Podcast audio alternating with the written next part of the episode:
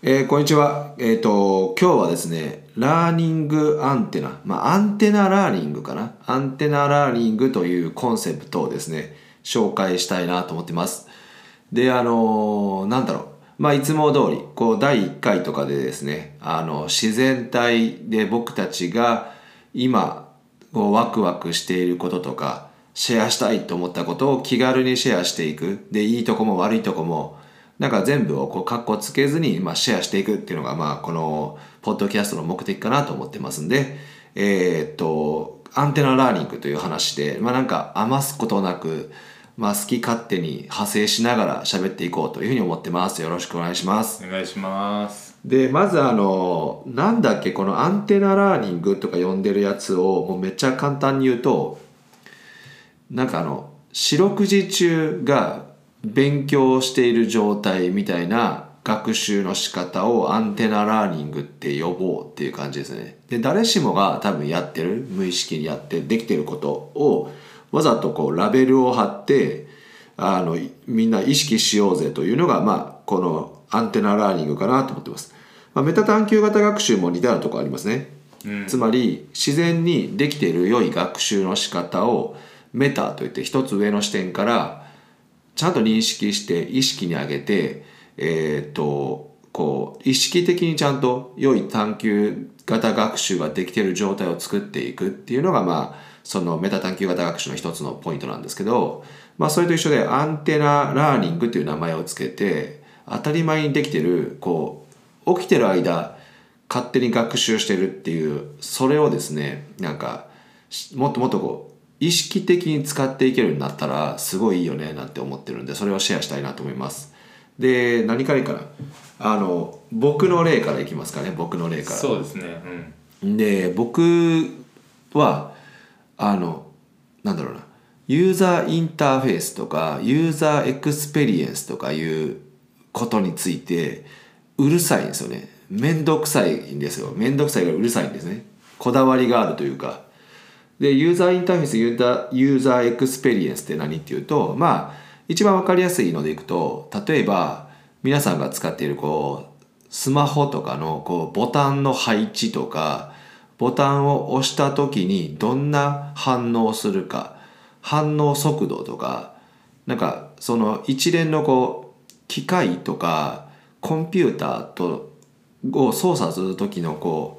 やり取りをするわけですね。コンピューターと人間がやり取りするその間に挟まってるやつをユーザーインターフェースって言ってるわけですね。うん、インターフェースって日本語に直訳するとなんえっ、とねインターっていうとほら、うん。インターチェンジとか言うじゃない,、はいはいはい。高速道路の。で逆にジャンクションってあるやろ。なんか世の中にはジャンクションって。ありますね。何が違うと思うあれええまあインターはなんかこうねご飯食べてちょっと休憩するとこってかそれサービスエリア。あそうだ。ね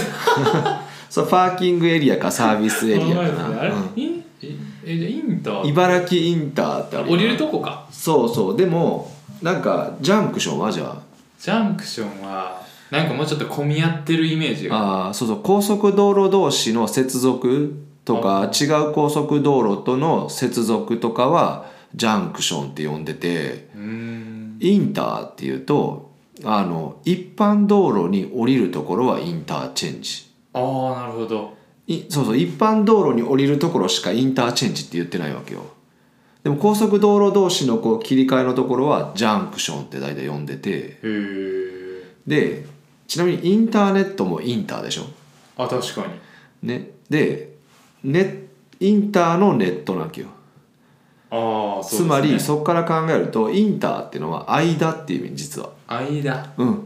インターは間のことを指してますなるほど。だからインターネットっていう造語はたくさんのネットワークが点在しててそれらをこう相互につなぎ始めた時に要はネットがたくさんあそれぞれのネットワークがあって大学もみんな各人バラバラにネットワークを持ってたんだけどそのネットワークの間を埋めてって相互接続してった。だから間を埋めてって出来上がったネットワークなので誰かがインターネットって名付けたっていう。でじゃあインターフェイスっていうとフェイスっていうのはまあ直面するとか対面するとかいう意味やからその対面と対面の間っていうことね。あああなるほど。だからコンピューターと人間の間に挟まってるやつのことをインターフェースって呼んでる。ああじゃあ具体的にはこう画面とかいうこう。そうそうそうそう操作のところだからコンピューターと対面している場所人間が対面してる間にこう挟まってるやつ。画面のボタンもそうだしキーボードとかトラックパッドとかも全部インターフェースって言っていいわけで。でユーザーインターフェースぐらいまで言ってる時は、まあ、ユーザーとしてはその一般ユーザーを指してるのかな。こうプログラマーとかではなくて普通の人のが、要は設計者ではなくて使う側の人とそのシステムとの間に挟まってるやつをユーザーインターフェースって呼んでるっていう。なるほどなるほどなるほそう。でそれにうるさいんですよ僕は。使いづらいとかめっちゃ文句言ってるんですね。で例えばまあそのでこれ面白いんですけどその何かな？まあなんかいっぱい気になるんですよ。とにかく四六時中気になるんですね。えっ、ともうメーカー名言っちゃってもいいかまあいいか。あのえっ、とねえパナソニックかな？あれ？嘘かも。あだからメーカー名わかんないさ。パナソニックか日立かパナソニックだったと思うんですけどって言ってもう これ違ったらごめんなさいなんですよ。でもた多分パナソニックですね。家がそうだから。えっ、とねのえーっとあれ？IH 電磁調理器ってあるんですけどあれのインターフェースがめちゃくちゃ悪いんですよ。僕にでこれ僕が使いにくいじゃないです僕以外のいろんな人が次から次へと戸惑ってるのを横で観察もしてなぜ戸惑うかとかいちいち考えちゃうんですけど何が使いにくいっていうとあのこうずらっとこうボタンが並んでるわけですねその電磁調理器に。で電源をなんか入れるボタンみたいなのがあってでそれをポンって押したらすぐにほら加熱が始まるっていうのがなんかメンタルモデルっていうんですけど僕たちが普段からとか触ってるものとかの一般的なよくあるシーンっていくと例えばじゃあガスコンロだったらガスコンロのボタングッて押したらカチンパチパチパチパチボーとか言って勝手にもう加熱が開始するがごくごく当たり前の体験じゃない。電子レンジも蓋してこうボタンを押したらスタートってボタンを押したらもう勝手にスタートが起こるしっていうなんか世の中のいろんな機器って全部そうなってるわけじゃない、うん、と炊飯器もそうだし、ところがその電磁調理器シリーズだけはピッて押した後しかも押すボタンが一番右端じゃない？右から2つ目。でまずそこに混乱する。で一番右と大体思う普通の人は。うん。でなんでかって左にたくさんあってなんかこう火力調整のボタンとかが置いてあったりその火力が今何何っていう掲示が出たりするやつが左にあるからじゃあそういうのが固まってから右が一番右がスタートボタンだと思って思うしなんかしなんか書いてあるから字がみんな必ず一番右押す一回。でもうまくいかないわけそこじゃないから1回目に押すボタンが。でえー、何これってちょっと戸惑うわけねみんなして。でよく見たらに右から2つ目にの下のボタンのすぐ下に赤い三角の矢印のライトがついてるわけよピッと。だからこれ押してねって多分言ってるっぽい。ああなでもこの時によく考えてくれとこれを最初に押さなあかんっていうこう矢印をわざわざ作るぐらいならもう一番最初に押さないけないっていうふうに感じ取れるように配置しとけばいいと思うんですよね。うんで多分めっちゃなんいろんな人がテストしたら間違うから矢印つけたんだと思うんですよ。うんでその矢印はまあその IH なんで電源主電源みたいになってそれをオンにした瞬間にピッとつくと矢印がでも矢印ではないです。最初にここ押してねで点滅してピコンピコンジャンプしてるとかだったらまだわかるんですけどただピッてなんか三角の矢印みたいなやつがつくだけ。三角もまあなんか下から上に向かった三角が。わかんないですよ。これ押せって言ってるかどうか。でで分かんなくて押しますよね。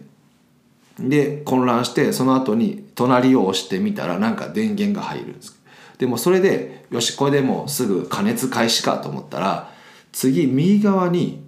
なんか4つのボタンの中に4つぐらいなんか色がなんかついてその4つになんか湯沸かしなんかあるんですよ。揚げ物とかなんか普通のなんかそのモードがなんかあって押す必要があるんですね。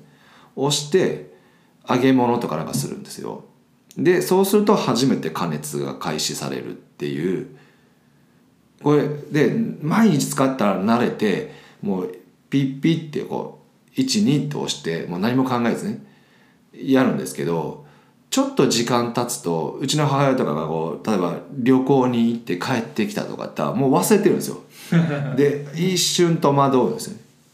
だそれを何回も見ててうわなんだこれと使いづらいだろうというふうに思ったりするわけですそういう日常になんかまあユーザーインターフェースの話ばっかりしましたけどこう日常にこう発生するそういうちょっとした小さいこうフリクションっていうんですかフリクションっていうのはフリクションペンのフリクションってあの摩擦のことをさ、うん、そういう摩擦そうそう摩擦。あの別にめっちゃ英語できるわけじゃないんですけどなんか英語が出てくる。何なんでしょうね。まあなんか多分フリクション多分読んでた本で、え要所もちょっと読んだりとかするからフリクションってああこういう時使うんだってなんか実感が多分あってなんかつい使っちゃってるんですけど、まあ、なんせフリクションがあるところとかにもうめっちゃ敏感なんですよ常に。でかといってそのなんだろう。自分の仕事としてはそのあんまり反映はできてないんですけどもシステム開発とかしてるわけじゃないから。でもなんかもう四六時中気になってるんですよねユーザーインターフェースが。だから iPhone とかとかでもこううわアップルのここめっちゃ分かりやすいなとか。でもアップルの割にはここなんでこんなふうに作ったのとか思うこともあったりとか。で一方でこうマイクロソフトワードとかもう死にそうって思うんですよね。もうだから僕使えるんですよ。ワードとか全然使えるんですけどもうなんかこう一瞬のこう無意識レベルで発生するフリクションがあるわけですよ。うって。使い方分かってるのになんかうってなるその小さいうとかにめちゃめちゃ敏感でなぜそうなるんだ？なぜこうなんかこう今俺はこうフリクションを感じてしまうのか？なぜならば？みたいなのをなんかあらゆるところでやってるんですよ無自覚に。だからユーザー体験とか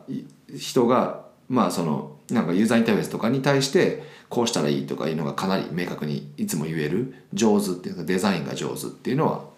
その実は四六時中そんなことを考えている。でこういうのがアンテナってやつですね。でちなみに僕のアンテナはユーザーインターフェースアンテナではないんですよね。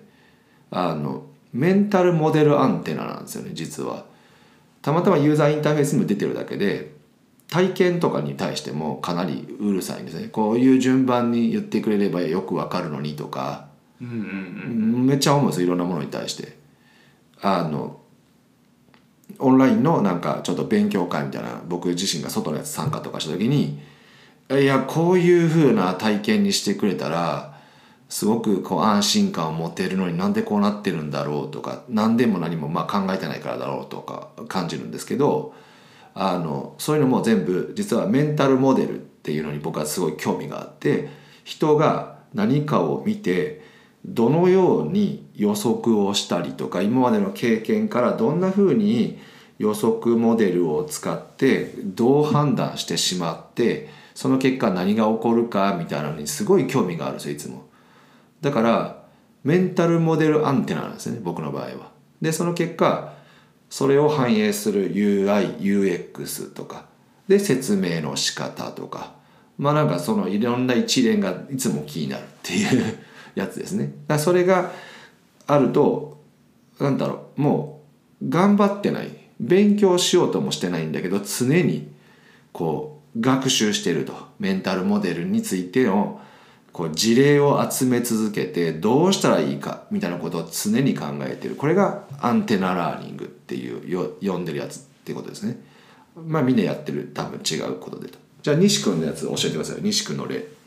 ブランドでしたっけ？ファッションできます？ファッション分かりやすいねとファッションですかね。あの僕服とかすすごい好きで、まあ、興味あったりするんで、あのー街中とかでこう普通に何気なく歩いてこうすれ違ったりする人とかを、なんかこう視界に入ってなんかあおしゃれだなとか好きな感じだなとか思った時になんとなくこう上から下までバッて見てはいはい。ああの着こなしとかあの合わせ方いいなとかあのバランスいいなとかうん。あなんかあのパンツの感じの丈感と素材感でなんかあの合わせ方ってあかっこいいんやなとかあ自分の服でなんかできるかなとか逆になかったら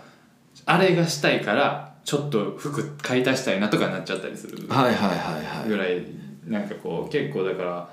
どういう風なものを見てるかなとかどういう風になんか着こなしてるんだろうかっていうこうアンテナがね日々立ってて。だから外に出たりうん。テレビで出てくる人とかを見たりとかした瞬間にこう学習回路が働いてるっていう感じですよね。そうですね。そう。でそのそれ面白いなと思うんですけど僕は逆に言えばそのファッション学習アンテナが一つも立ってないんです。よ県外。全然興味ない。だから何とも思わない。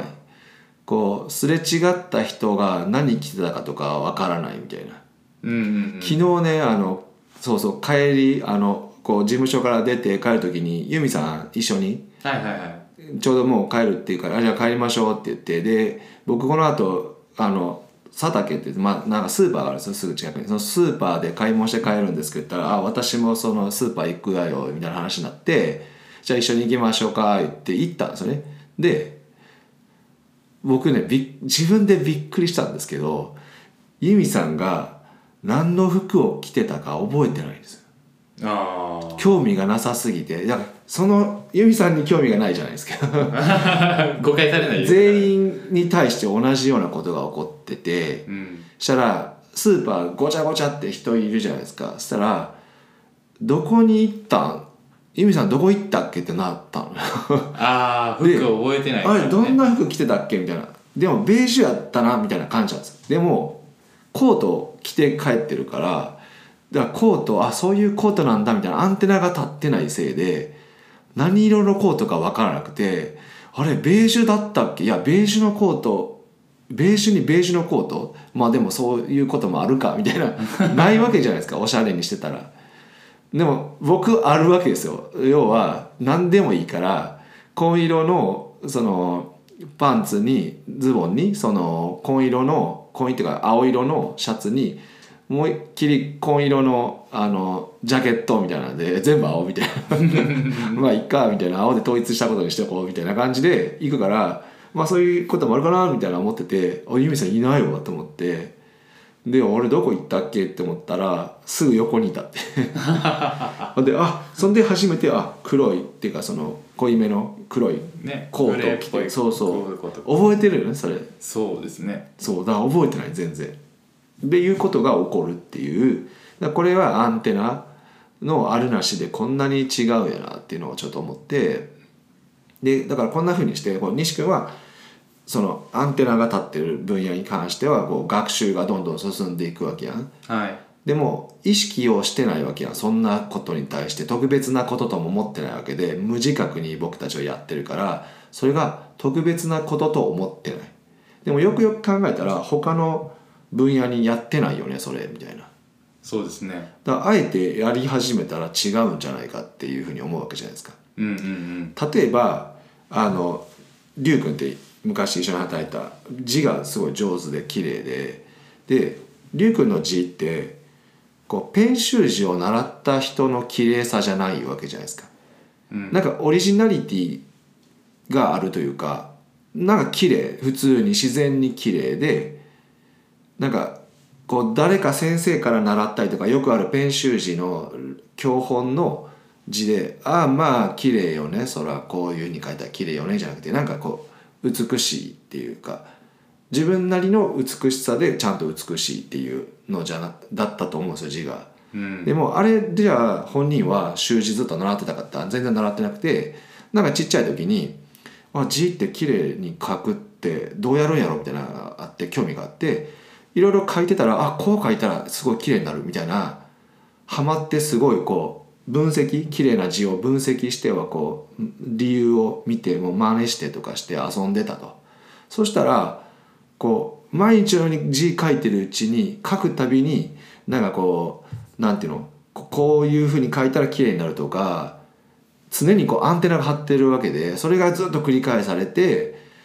こう字がどんどん綺麗になっていくっていうなんかそので本人は頑張ってないんだけど字を書くたびに勝手に綺麗になってるっていうこれすごい楽よねこの学習方法って思う。で時間もわずか瞬間瞬間で続くしずっと続くし無意識無自覚だしだからそれで強みみたいなレベルにも到達するしっていうのでこうアンテナラーニングって呼んでちゃんと意識して使いこなせたら違うんじゃないかっていうふうに思ってるわけですね。でこのアンテナラーニングってでこうでも意識的にね実は僕やってたりするんですよこっそり。例えばえー、僕起業しようと決めた時に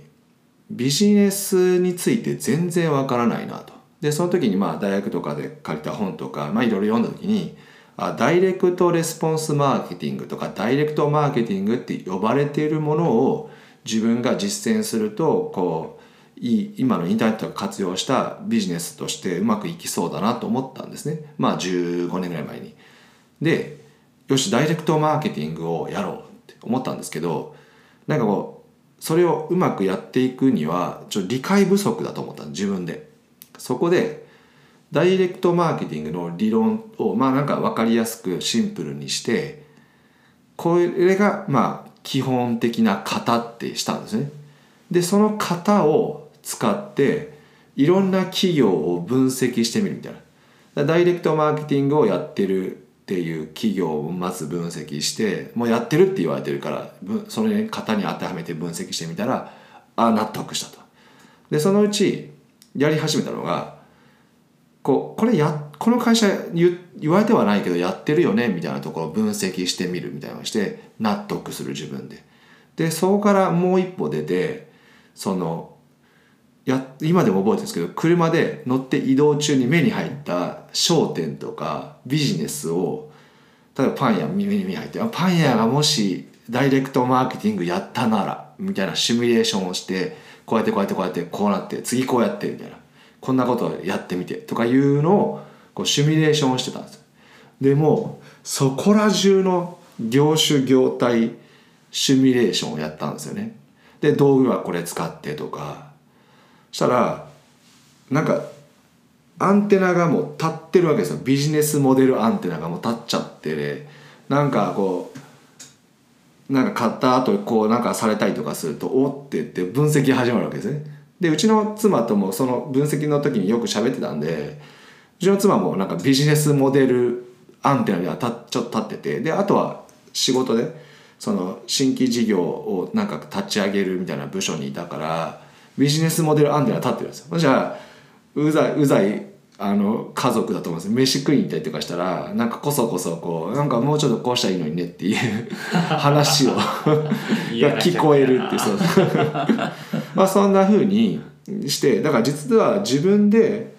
あの自然に発生偶然発生するに任せずにアンテナを立てて定着するっていう時間を作ってあとはひたすら目に入ったもので実行っていう3ステップ。まずアンテナを定義する。でアンテナの定着時間を作る。でそこは意識的にやらなきゃいけなくてでも定着したらあとはひたすら目に入ったもので実行する。でそれをしばらくやってまたアンテナの定義をより細かくしたりバリエーション増やしたりとかすればそのなんだろう四六時中学習してるっていうことができるってはあこれなんかあれですね。このアンテナラーニング、うん、こう同じ興味例えば僕やったらファッションっていうので、うんうん、アンテナラーニングって言って一人でやるのもこう無意識でこう日々やってるのも大事だけど、はいはい、こう報告したりこうこんなことあったよっていうこう意見交換する場ってあったらめちゃめちゃ盛り上がって面白そうですね、それ同じテーマで？同じテーマで。なんかやったらそのあ自分のアンテナはこれだと思うっていう話をして。そうです。特定の分野ででもちょっと違ったりとかしたら、はい、あそういう見方あったかっていったらそのアンテナにこの次のなんていうんですかねこう評価軸みたいなのができるわけじゃないですか、ってなったらああ見たらあ確かにみたいなんであ面白かったよみたいなそういえばこういうことがあってねとかで報告できてうんうんうんなんか一気に学べそうやなっていうのはなんか思いました。であとはそのアンテナラーニングできてる人に教えてもらう？アンテナを。自分なりに分析して教えてもらったら一番最初はどういうかん、まあ、どの人も簡単なアンテナからスタートしてるんですよ複雑なアンテナを張っていきなり学習はスタートしないんでだんだん複雑なアンテナに変わってるはずなんですよね。なるほど。で一番最初の方はどういう簡単なアンテナからいったのかっていうことからこうを分析して教えてもらってシェアしてもらえればあまずじゃあそのアンテナからいくかって言ってしばらくそれが定着したら次また複雑なアンテナにアップグレードをしていくわけですよ。なるほどなるほど。でこれがまあ一つラーニングデザインって言えるかなと思ってるんですよ。ラーニングデザインをする人たちはこういうアンテナラーニングみたいな感じで、えーステップ1アンテナの定義を理解すする。でアンテナをステップ2でアンテナ定着する期間を作る。でステップ3で定着したらひたすら実行するとで無自覚についやってしまうみたいになったらぐらいになったらまた次アンテナを今度ステップ1に戻ってアンテナの定義その時はまあアップグレードっていう感じですけどって言ってこうまた繰り返すってしたらなんかこう4段階ぐらいやればまあまあ短期間にグッとレベル高いとこまでいくかなって思うんですよね。で普段勉強してるっていう日常が勉強みたいな。まさに毎日が学びとあ発見にふさわしい、うん、あの昔10年前ぐらいにやった時は全方位学習ってなんか呼んでたけど、うん、そうそう。あなんか今で言うと多分こんなプロセスとかもデザイン自分でしたりとかそういうデザインされてるまあ教育ないですけど。そんな教育ないですけどまあがあればすごくいいな。まあないから僕たちがやったらいいなとは思ってますけど、うん、アンテナラーニングと思ってます。でちなみに僕これめっちゃ使ってますわ。普段。このアンテナラーニングって名前。昨日つけたんですけど。でも普段やってるんですよ。だから僕めっちゃ忙しいじゃないですか。まあ子育てもあって家事もあって。で勉強する暇。で昔からでもそうなんですけど勉いつ勉強してるのってよく言われてて大学生の時もいつもゴロゴロしてるし人来たずっと喋ってるしみたいな「いや普段だよ」と。言ったんですよね「はいはい」って言われたんですけどいやその意図は今ここで会話してることですらこう学習のネタを引っ張り出しててみたいないうのがあって普段だって言ってたんですけどで何を見ててもなんかいろいろ得るものがあるわけでみたいな話をしてだからそれってアンテナラーニングなんだなと思うんですよ。だから例えばじゃあ今やってたりするアンテナラーニングって何って言ったらなんかハリネズミの概念アンテナみたいなの貼ってるわけですよ僕は。でハリネズミの概念ってビジョナリーカンパニーとかで出てくるんですけどそれをまあすごいシンプルな考え方なんですね。でそれをまあ定着させるっていう定義をするまあそれは定義は本に書いてあってその定義をより深く理解するためになんかその事例を自分なりに考えてみたりとかすでにこうできてる事例とかをできてるそうな会社をこう分析するとかいうので定義と定義の定着っていうのをやっててである程度定着してきたら今度こうそこら中にそのもしこの会社がハリネズミの概念を使ったらみたいな。適用したらどうなるとか。もし張りをする。そうそうそうそうそう。もし張りをするわけよ。で今日ねあの朝コーヒー飲みながらドトールがもし最初にスタートしたあのやつはハリネズミの概念に結構バッチリ合うからあの概念をそのまんまやったら日本のコーヒー文化変わってたかもねみたいな話とかもなんかワイワイ喋っててっていうこうアンテナラーニングだからめっちゃしてるんですね多分。ティール組織とかももしこれがティール組織で運用されたら的なだから3番目は「もし」ですひたすら実行は「もし」とかもう一つその実行の仕方になるかなと思うんですね。シミュレーションっていうのは無意識にやるシミュレーションだからファッションも多分無意識シミュレーションしてるじゃないですか。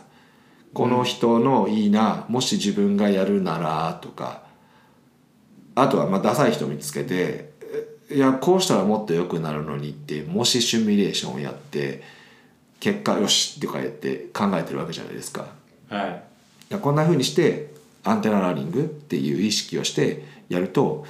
かなりねいろんな分野できるんちゃうかなって思ってますね。うん、なんかうん忙しくても学べるって